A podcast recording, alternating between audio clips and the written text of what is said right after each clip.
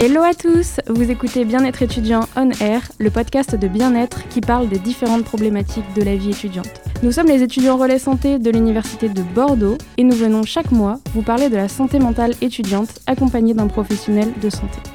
Chaque podcast est réalisé dans une atmosphère de bienveillance et de respect afin de vous accompagner au mieux dans un format décontracté mais toujours informatif. Allez, c'est parti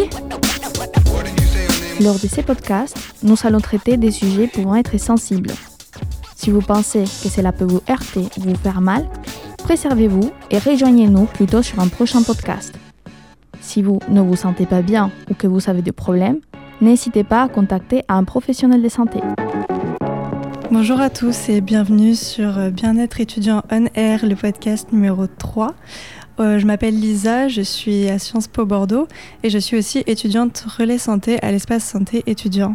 Aujourd'hui, je suis avec deux personnes, donc on a Véronique et Florian. Bonjour Véronique. Bonjour. Est-ce que tu peux te présenter? Ah bah oui, je veux bien me présenter. Donc je, je m'appelle euh, Véronique, comme tu as dit, je suis psychologue dans une consultation jeunes consommateurs euh, de la ville de Bordeaux qui appartient au dispositif d'addictologie de l'hôpital Charles Perrins, qui gère un centre de soins d'accompagnement et de prévention en addictologie. Parfait, et on est aussi avec Florian. Bonjour, je m'appelle Florian, j'ai 25 ans, je suis en master euh, de psychologie de la santé et ERS soirée. Donc merci à vous deux de nous avoir rejoints aujourd'hui pour euh, ce troisième podcast.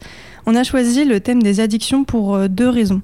La première raison, c'est que dans le monde étudiant, on fait face à de nouveaux comportements et de nouvelles substances en sortant de l'autorité parentale et avec des envies de nouveautés bien souvent. La deuxième raison, c'est que si l'addiction elle se retrouve dans les soirées, on peut aussi la retrouver au quotidien avec d'autres types de comportements qui peuvent être alimentaires, comme le jeu ou le sexe. Il y a aussi le fait que ces addictions s'installent petit à petit dans notre quotidien, souvent sans qu'on s'en rende compte.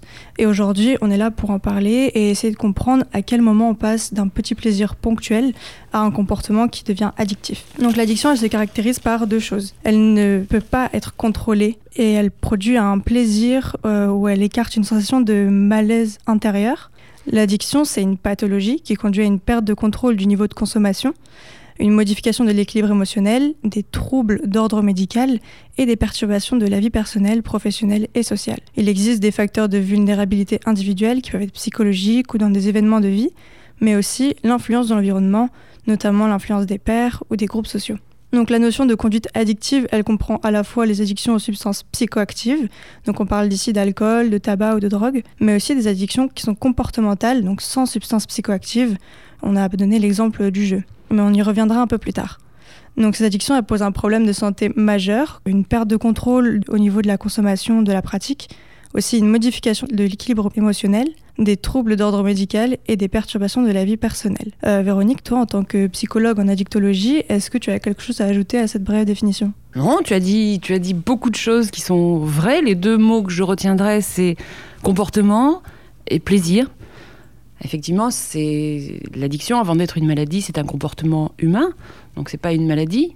Donc il faut aussi la regarder comme ça pour justement pouvoir mieux la prévenir, mieux la regarder et mieux éventuellement intervenir quand il y en a besoin. Et la notion de plaisir, parce qu'effectivement, ça commence toujours par des gratifications. hein. les, comportements que tu as nommés et les substances que tu as nommées sont des substances qui, a priori, dans un premier temps, sont plutôt choisies pour le plaisir qu'elles procurent.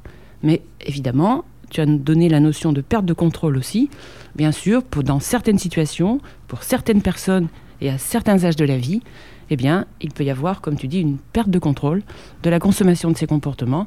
Et c'est à ce moment-là qu'il faut intervenir. Et c'est pour ça que je suis venue ce matin, parce que je Exactement. représente aussi les lieux où on peut s'adresser sans forcément être pris pour des malades. Exactement. Après, de manière générale, euh, les addictions, c'est souvent connu sous euh, les substances psychoactives. Donc, comme c'est la première approche, on va commencer à parler de ça. Euh, Flo, toi qui, qui connais bien ce sujet, est-ce que tu peux nous définir très rapidement ce que c'est une substance psychoactive? C'est une substance qui, quand on l'ingère, a un impact sur les processus mentaux, notamment les fonctions euh, cognitives, euh, tout ce qui est apprentissage, langage, perception, et aussi euh, sur le côté affectif, où il y a tout ce qui est sensation, humeur, euh, émotion. Quelles sont les substances auxquelles euh, vous êtes confrontés, vous, Véronique, euh, dans votre rôle au quotidien? À peu près toutes les substances. Euh, évidemment, en grande majorité, pour les jeunes, c'est alcool, tabac, cannabis. Avec la question des écrans maintenant, dû au peut-être au confinement ou, ou peut-être aux réseaux sociaux, je pense, dans cette période un peu d'isolement et de, de, couvre-feu. Mais euh, globalement, euh, ce sont toutes les substances. Alors ça dépend des âges de la vie aussi. Moi, je, reçois aussi des, adultes, donc euh, il y a toutes les substances. Voilà, il n'y a pas de, pas de différence entre, entre les classes sociales, pas de différence entre, entre les milieux. ce sont des substances qui sont assez facilement accessibles. Ce qui est intéressant, c'est de rendre aussi accessible je dirais, les personnes qui peuvent à un moment donné intervenir ou les lieux d'écoute qui peuvent aussi être utiles à ces moments-là. Florian, en tant que ERS soirée, mais aussi en tant qu'étudiant, est-ce que tu euh, connais quelles sont les substances les plus courantes que tu rencontres? Bah, comme euh, disait Véronique, nous on voit les étudiants euh, dans un contexte de soirée et ce qu'on retrouve c'est surtout la consommation d'alcool, de tabac et de cannabis. Il y a eu une petite montée de protoxyde d'azote aussi chez les étudiants il n'y a pas longtemps. Donc c'est vraiment très varié et ça dépend pas des, classes sociales euh, ou des classes d'âge, c'est très bon à, noter.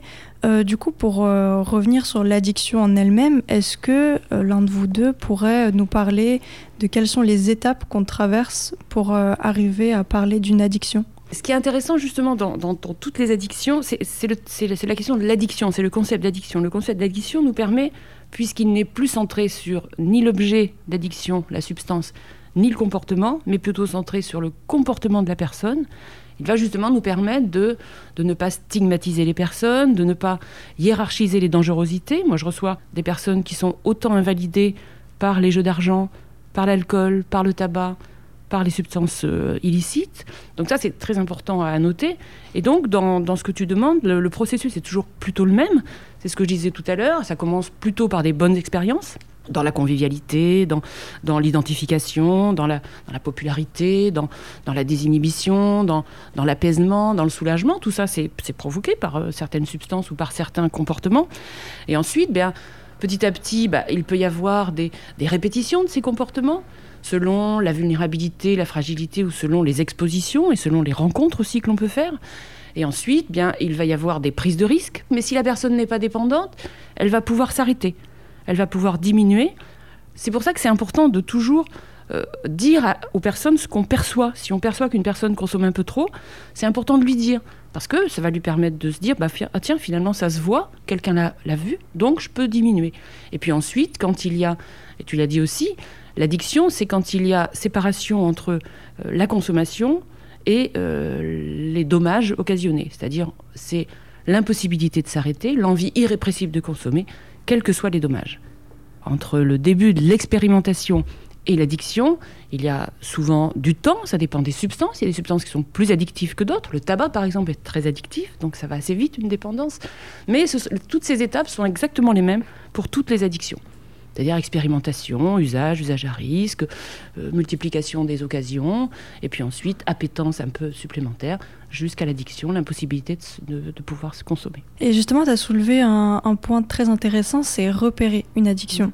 Euh, comment est-ce qu'on peut apprendre à repérer euh, une addiction, déjà chez soi et chez les autres, mais aussi à la différencier d'un plaisir c'est difficile, c'est vrai, entre le plaisir, la passion, l'addiction, il faut aiguiser un petit peu son regard et surtout, euh, ça commence par ne pas avoir un regard jugeant. C'est-à-dire, il faut accueillir comme c'est, il faut être, avoir une forme d'inconditionnalité de, de l'accueil et surtout être un peu opportuniste, ne pas rater une occasion, par exemple, quand on, quand on perçoit quelque chose qui est différent, quand on perçoit quelqu'un qui est, qui est pas comme d'habitude, qui peut avoir des, des manifestations différentes. Ça ne veut pas dire qu'il consomme, ça peut vouloir dire qu'il a passé la nuit à pas dormir, mais, mais il n'empêche que quand on connaît bien nos, copains, nos, voisins, nos enfants ou nos parents, c'est important de, de, signifier à chaque fois les choses que l'on perçoit, que l'on, sans forcément dire tu as consommé, mais en disant simplement tiens, c'est pas pareil que la dernière fois. Et pour soi-même, c'est important aussi, parce que ça, ça s'appelle l'autoprévention. C'est très important de connaître un petit peu les, les résistances que l'on a et aussi les, les, dommages qui peuvent être occasionnés. Parce qu'on parlait du, cerveau et, de la santé, mais il n'y a pas que ça comme dommage des addictions. Il peut y avoir aussi les risques routiers, il peut y avoir les risques de passage à l'acte en tout genre, les tentatives de suicide, parce que le côté désinhibant des, de certaines substances bah, n'est pas, pas sans, sans, effet non plus. Hein. Donc ça, c'est important aussi de, repérer. Euh, les limites, on ne les connaît pas forcément. On a pour ça des applications où on doit savoir quand on boit tant de verres, quand on, euh, bah, sont, euh, quelle est la, quantité d'alcool qu'on a dans son sang. Ce qui est important à dire, c'est que chacun puisse avoir les moyens de faire son autoprévention. Ça ne veut pas dire qu'il ne faut pas consommer, parce qu'on sait très bien qu'il y aura des consommations. Et pour ça, bah, les consultations jeunes consommateurs, les dispositifs d'addictologie peuvent être très bien pour venir. Le, slogan euh, de la campagne publicitaire, enfin de la campagne de prévention qui avait été faite il y a quelques années, c'était faire le point. Je pense qu'il y a des moments où il faut s'arrêter et faire le point soit pour soi-même, soit pour les gens qu'on a autour. Je vais revenir sur quelque chose que tu as dit encore une fois, c'est euh, la manière euh, de calculer ses limites. Donc tu as mmh. pris l'exemple de l'alcool ici. Je sais que vous, les ERS soirées, vous avez un dépliant qui existe comme ça euh, en fonction du poids, de l'âge. Mmh. Est-ce que tu peux nous parler de ça? Oui, c'est ça, c'est en fonction du sexe, du poids, de l'âge. On, on peut ingérer une certaine quantité d'alcool et ça a des effets différents sur notre corps. Et euh, du coup, on distribue ce genre de matériel à réduction des risques, ou sinon, on peut aussi avoir les verres doseurs euh, et tout ça. Et euh, on peut aussi retrouver des routes à paille. Justement, c'était ma prochaine question. Comment diminuer les risques dans la prise de substances Si tu veux bien continuer sur ce sujet, ou Véronique, si tu as quelque chose à ajouter. Comme elle disait, euh, c'est vraiment faire attention à la quantité en fonction du temps et euh, en fonction aussi des moyens de consommation, utiliser des, des, matériels qui sont, qui sont dans la réduction des risques, comme les routes à paille pour éviter tous, tous les risques infectieux. Euh, si on se fait euh, des injections intraveineuses aussi, utiliser du matériel nouveau, euh, consommer aussi des softs, de l'eau en soirée et rester accompagné lorsqu'on consomme beaucoup. Quand, quand, il s'agit de réduire les risques, c'est important parce que le, les risques ne sont pas forcément liés que à la substance. Ils peuvent aussi être liés, tu l'as dit, aux modalités de consommation, à la façon dont on le consomme, à la quantité que l'on consomme, et, et aussi à l'état dans lequel on est quand on consomme qui peut être un, euh, facteur d'ajout de, de, difficulté, hein, selon qu'on est bien, pas bien, selon qu'on a eu un échec, une réussite, selon qu'on a des, douleurs dans, sa vie personnelle ou autre. C'est pas pareil du tout. Quoi. Donc, euh, dans les additions, il y a toujours le, la personne qui, qui consomme, il y a le produit, et puis il y a l'environnement dans lequel elle est. C'est toujours ces trois choses qu'il faut regarder quand on veut évaluer un petit peu une addiction. Personnellement, c'est toujours très difficile de définir à quel moment euh, le, plaisir passe à, à l'addiction même qui peut être euh, dangereuse. Si ça dépend complètement du produit, de l'environnement, de la personne, mmh. c'est une définition qui est très difficile à mettre en place, si j'ai bien compris.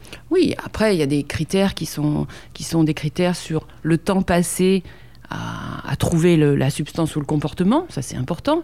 C'est les, choses qui étaient investies avant qui sont moins investies maintenant. C'est l'impossibilité à certaines situations de s'en passer. Et c'est aussi euh, quand ça devient visible euh, et quand ça devient euh, trop important et trop visible, là on peut, on peut aussi dire des choses sur les comportements. Justement, on va passer au comportement de manière plus générale. Donc si quand on parle d'addiction, c'est souvent la drogue qui nous vient directement à l'esprit, l'addiction, comme on l'a dit au début, ça couvre un spectre qui est beaucoup plus large de pratiques.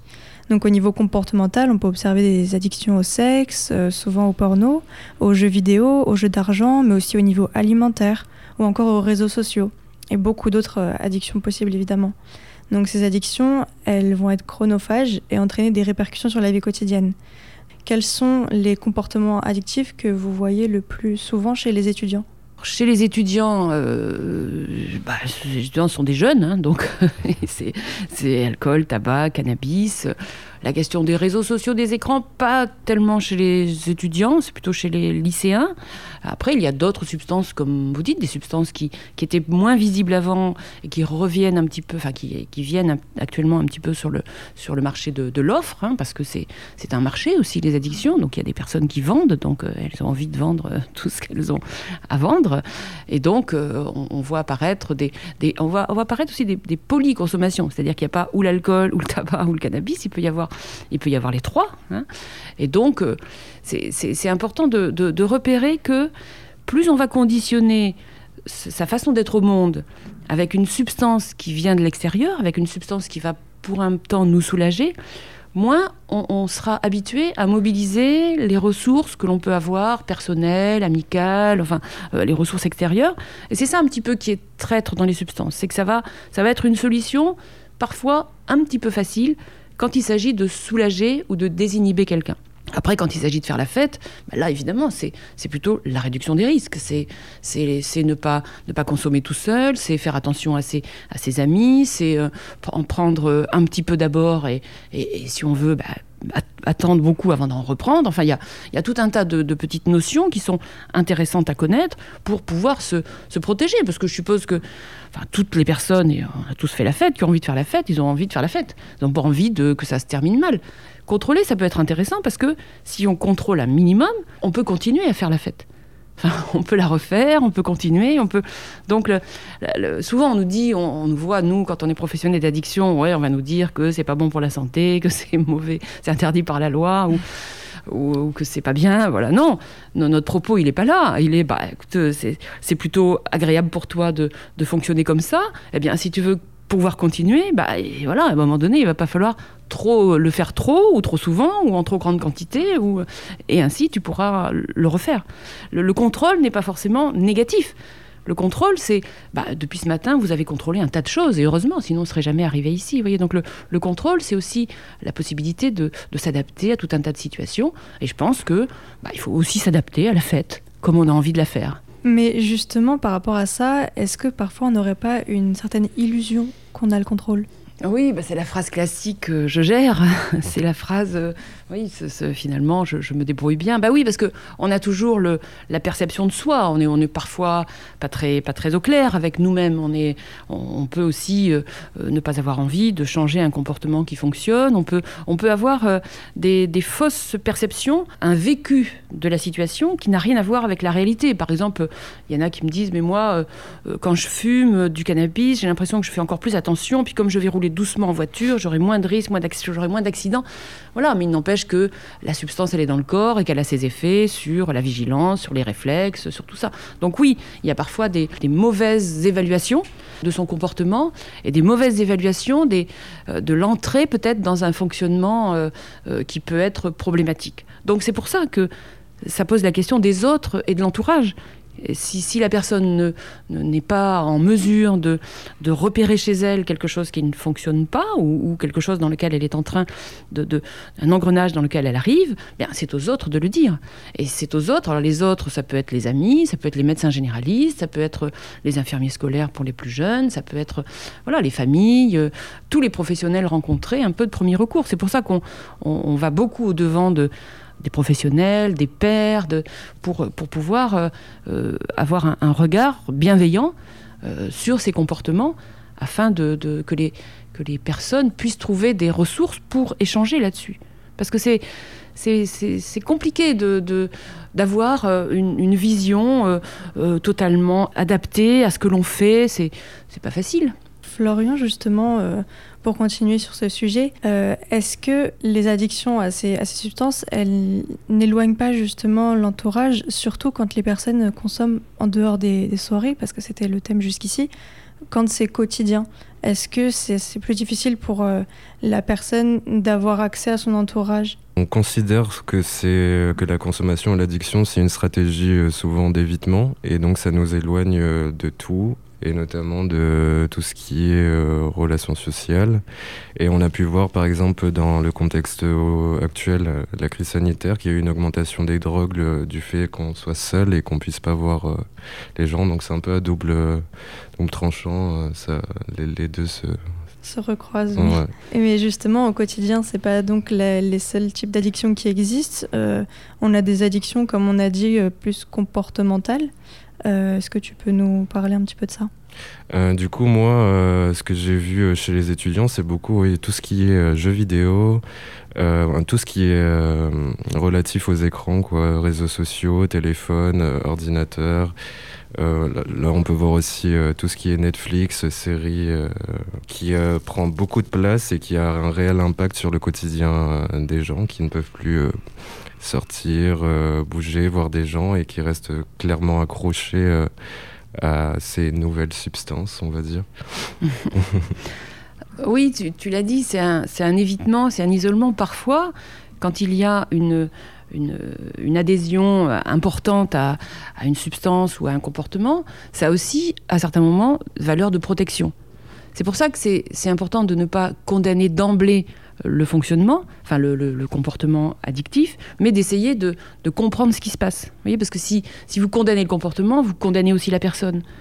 Et souvent, les, les, personnes ont un peu honte aussi de parler de ça, parce que perdre le contrôle, bah, c'est pas, pas tellement positif. Quoi, hein. c'est pas, même si actuellement la société nous incite à, à perdre le contrôle, nous incite à, à consommer plus, nous incite à, à, oui, à boire plus. Je suis passée devant des publicités là ce matin, voilà, c'est, euh, c'est, on voit bien, on voit bien que tout est fait pour, pour consommer plus. Donc, euh, donc c'est vrai que c'est pas, c'est pas facile. On a l'impression, celui qui va mal se débrouiller avec ça, il a l'impression qu'il a quelque chose qui va pas et tout ça. Et, c'est pour ça que souvent il y a, y a, un petit peu un déni et une, une absence de, de vouloir voir ce qui se passe réellement.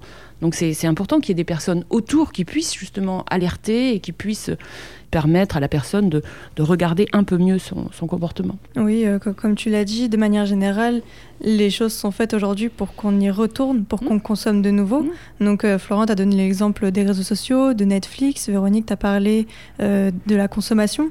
Donc ça peut être acheté en ligne ou autre. Mmh. C'est des types d'addictions qui existent aussi au quotidien est-ce qu'au final, on ne serait pas tous un peu addicts à quelque chose? On a des formes de, d'appétence et puis d'attirance pour, euh, pour beaucoup de choses. En plus, c'est, c'est la question de, la tendance aussi. Vous voyez, être addict être tendance, c'est-à-dire faire tout ce que les autres font. Euh, on, est, on, est parfois, euh, on est parfois perdu entre. Qu'est-ce que c'est que se doper, se droguer, se soigner Vous voyez, il y, a des, y a des limites parfois qui sont, qui sont un peu floues entre, entre les messages que l'on reçoit, entre l'ambiance actuelle dans laquelle on est.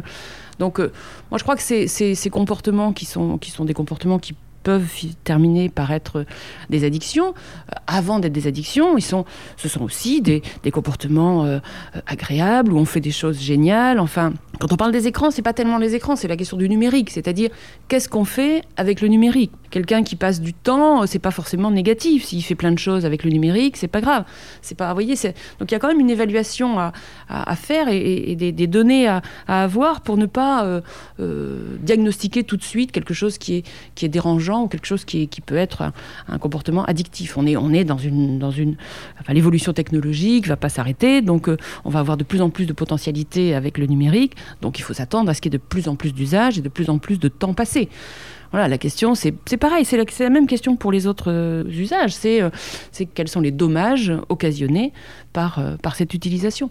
C'est les dommages qui vont nous intéresser. Les dommages sur la personne, plus que la substance ou le comportement qui est, utilisé. Et justement, est-ce qu'il y a des différences qui existent entre euh, les dommages des substances ou les dommages des comportements? Oui, la grande différence, c'est que dans les familles, je vois, on a moins peur des, des comportements que des, que des consommations. Donc c'est pour ça que les, la prévention ou le repérage se fait un peu, un peu tardivement de ces comportements euh, avec des objets qui paraissent moins, moins dangereux à certains âges de la vie. Donc y a, on, voit arriver, nous, des, des, des, situations qui sont des situations déjà bien, ancrées dans, de l'addiction. Donc ça, c'est un premier, un premier aspect, c'est l'aspect euh, euh, d'une, vision euh, des choses moins dangereuses, alors que c'est pas forcément moins dangereux. Les effets vont pas être les mêmes, les prises en charge vont pas être les mêmes. Ce qui est important à dire aussi, c'est que l'accompagnement est toujours intéressant parce que ça peut amener des soulagements immédiats il y a des, comportements qui, diminuent, qui s'arrêtent, notamment la réduction des risques nous aide à, travailler énormément avec les jeunes et les moins jeunes parce qu'elle offre une diversité de réponses qui ne va pas être la seule réponse de l'abstinence ou de la disparition du comportement. Ça va être euh, la diminution, euh, euh, la, moins grande répétition, le changement de, dosage d'alcool, le changement d'horaire où on fait les choses, voyez?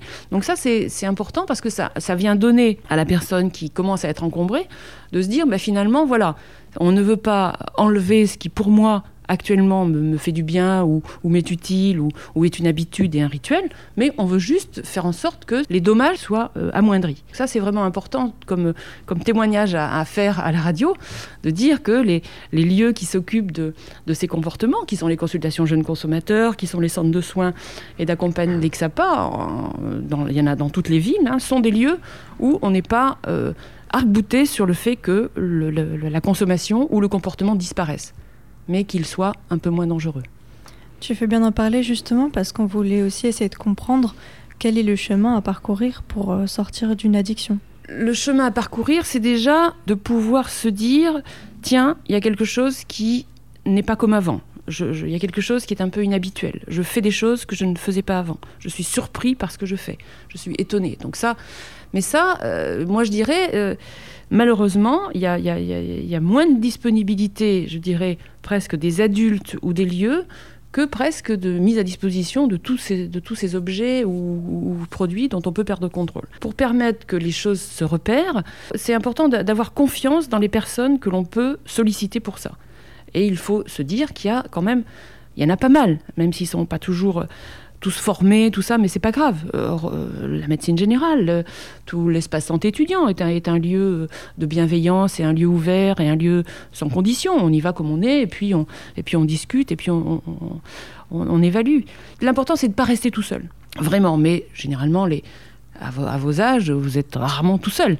Donc, euh, alors après, quand on est vraiment tout seul, il y a des situations extrêmes de solitude, de désarroi et de, détresse, où là, effectivement, on est, on est sur un autre peut-être tableau, mais profiter du fait d'être nombreux souvent, d'être ensemble, pour pouvoir justement euh, alerter et puis euh, donner des pistes. Et puis, parce que si ça commence pas par tiens, c'est pas comme avant, ou tiens, euh, ça va moins bien, ou tiens, il y en a un peu plus, ou euh, il y a une perte de contrôle, bah, si on commence pas par ça, on n'arrêtera jamais.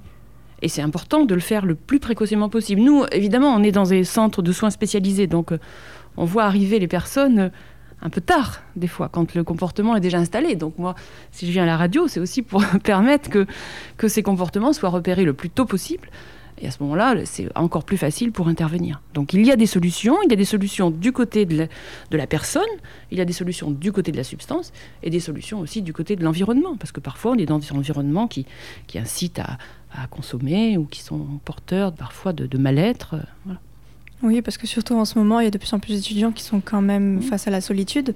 Euh, il suffit euh, d'être étudiant et de ne pas habiter chez ses parents, d'être dans un appartement seul, souvent un petit appartement, et il n'y a pas de, gestion du contrôle en fait. Euh, c'est difficile de, se mettre un quotidien en fait parce qu'on ne sort plus ou très peu et euh, c'est très facile en fait de rester dans sa solitude. C'est comme on l'a dit précédemment une question de facilité. Donc euh, les addictions peuvent arriver peut-être plus facilement dans ce milieu-là, dans cet environnement, et ça ouvre pas la voie à la prise de conscience d'une d'une addiction. Florian, tu voulais ajouter quelque chose? Euh, moi, j'avais une petite question par rapport à l'engagement dans le soin et euh, ce que vous pensez de la stigmatisation des usagers de drogue? Qu'il y a vraiment. Euh, c'est assez paradoxal de voir la personne comme euh, quelqu'un qui a besoin de soins et aussi comme quelqu'un de criminel. Oui, bah après, vous, abordez la question du statut pénal des, substances, sont des substances interdites. Vous, abordez aussi quelque chose qui est important, c'est la question de. Comme si la perte de contrôle pouvait ressembler un peu à un manque de volonté ou à quelque chose comme ça. L'addiction, la perte de contrôle, c'est absolument pas un manque de volonté. Au contraire. Il n'y a pas plus volontaire que quelqu'un qui veut arrêter de consommer. Le problème, c'est qu'il a perdu le contrôle. Donc finalement, il ne le peut pas. C'est comme une, si vous voulez freiner avec une voiture, euh, vous arrivez devant l'obstacle, elle n'a plus de frein. Vous allez vraiment vouloir freiner très fort, mais vous ne pouvez pas parce que vous n'avez plus la, possibilité de le faire. Et la perte de contrôle, c'est ça. Dans un premier temps, ce qui est important, ce serait de, mieux faire connaître tout ce fonctionnement et de mieux faire connaître un petit peu le, processus qui, amène à, une addiction. Parce que ça, ça, peut parfois faire un peu peur, parce qu'il y a des images de, euh, de la drogue, il y a des images qui sont, qui sont des images qui existent hein, euh, sur, sur des, fonctionnements mafieux, sur des fonctionnements, sur des, détresses de vie, sur des, sur des morts, sur des... Voilà, enfin, oui, l'addiction amène à ça aussi. Hein. Mais je trouve que quand il s'agit de la question des comportements des jeunes, il faudrait justement quitter un peu ces, ces, représentations et ces images euh, gravissimes pour pouvoir justement euh, entrer en contact un peu plus facilement, plus précocement, sur, je dirais, des comportements. Des comportements euh, humains qui sont assez ordinaires euh, dans, votre classe d'âge. quoi. Donc voilà, c'est ça qui est, ça qui est embêtant, c'est qu'il y a, il y, a, il y a beaucoup de ces comportements, et il y a beaucoup d'imaginaire, beaucoup de représentations, et qui fait que ça empêche qu'à un moment donné, il y ait un regard euh, bienveillant qui amène à une possibilité de changement, parce qu'on peut bouger. Et justement, pour accompagner... Euh, cette prise de conscience. Euh, il existe différentes structures qui, auxquelles on peut faire appel. Donc déjà l'espace santé étudiant qui est ouvert bah, à tous les étudiants, aussi vous à l'hôpital oui, alors c'est pas moi, je suis à l'hôpital, mais il y a, d'autres dispositifs de soins en addictologie qui sont pas à l'hôpital. Hein. il y a aussi surtout le Canabu, la consultation jeune consommateur, qui n'est pas à l'hôpital. Elle est rue Sainte-Colombe à Bordeaux. Les rendez-vous sont gratuits, peuvent être anonymes si on le souhaite, mais il y a aussi des numéros 0800 euh, qui sont des drogues info services. Il y a le fil santé jeune qui sont, qui sont des. Ça, c'est important de le dire parce qu'ils sont ouverts tard le soir et souvent, c'est les soirées qui sont un peu compliquées à gérer. Ce sont des accueils bienveillants, d'écoute. Il y a aussi la maison des adolescents qui, qui est intéressante, qui va jusqu'à 25 ans. Donc vous avez, qu'importe l'entrée, je crois que l'important, c'est de pouvoir arriver quelque part et après, les professionnels connaissent bien tous les réseaux. Et ce sont ces professionnels-là qui vont, euh, qui vont vous donner le bon lieu où aller. Vous avez aussi actuellement des possibilités de rencontrer des, psychologues avec des bons, euh, trois consultations euh, gratuites, renouvelables une fois. Donc ça fait six consultations. S'il y a des moments où on, a une petite difficulté passagère ou pas passagère, ça peut valoir le coup de, d'aller comme ça faire le point avec, avec quelqu'un de neutre qui n'est pas la famille, qui ne va pas être les copains, qui va, qui va pas être les, les enseignants, qui va et on va pouvoir régler les choses un peu de manière intime avec quelqu'un qui est, qui est bienveillant. Oui, donc il y a une, une certaine diversité de, de, structures auxquelles on peut mmh. faire appel et c'est important de, de, connaître les solutions qui existent donc euh, les endroits où on peut se déplacer, mais aussi euh, les, les 0800 mmh. dont, tu as parlé. Donc on a le Drogue Info Service au 0800 23 13 13, mais aussi le fil Santé Jeune mmh. au 0800 235 236. Ah bah très bien de donner les numéros en plus. Je pense que c'est assez mmh. important euh, pour nos auditeurs de connaître leurs solutions et aussi bah, de les partager eux-mêmes parce que c'est pas quelque chose dont on parle tous les jours et c'est important. C'est aussi pour ça qu'on était là aujourd'hui. Donc c'est pour ça, euh, vous l'aurez compris à travers ce podcast, l'important c'est de sortir des enjeux moraux qu'on associe aux addictions. L'addiction peut avoir des origines très différentes et comme euh, tu l'as très bien dit Véronique, c'est pas une question de manque de volonté, c'est une maladie avant tout. Et culpabiliser, c'est pas utile, au contraire, c'est même contre-productif. C'est pour ça qu'on est là pour prévenir en amont, pour aussi réduire les risques lors du comportement addictif et orienter par la suite vers un dispositif d'aide quand ça devient nécessaire. Voilà, donc merci à tous euh, d'être venus aujourd'hui. C'était très sympa d'échanger avec vous. Ben, merci à vous pour m'avoir invité et puis pour euh, faire ces émissions-là qui sont très utiles, euh, évidemment. Donc si vous vous êtes reconnu dans ce podcast, n'hésitez pas à aller chercher plus d'infos vers les structures dont on vous a parlé. Vous pouvez aussi en parler autour de vous afin de faire élargir la prévention. Et nous, on se retrouve très vite pour un prochain podcast. Au revoir.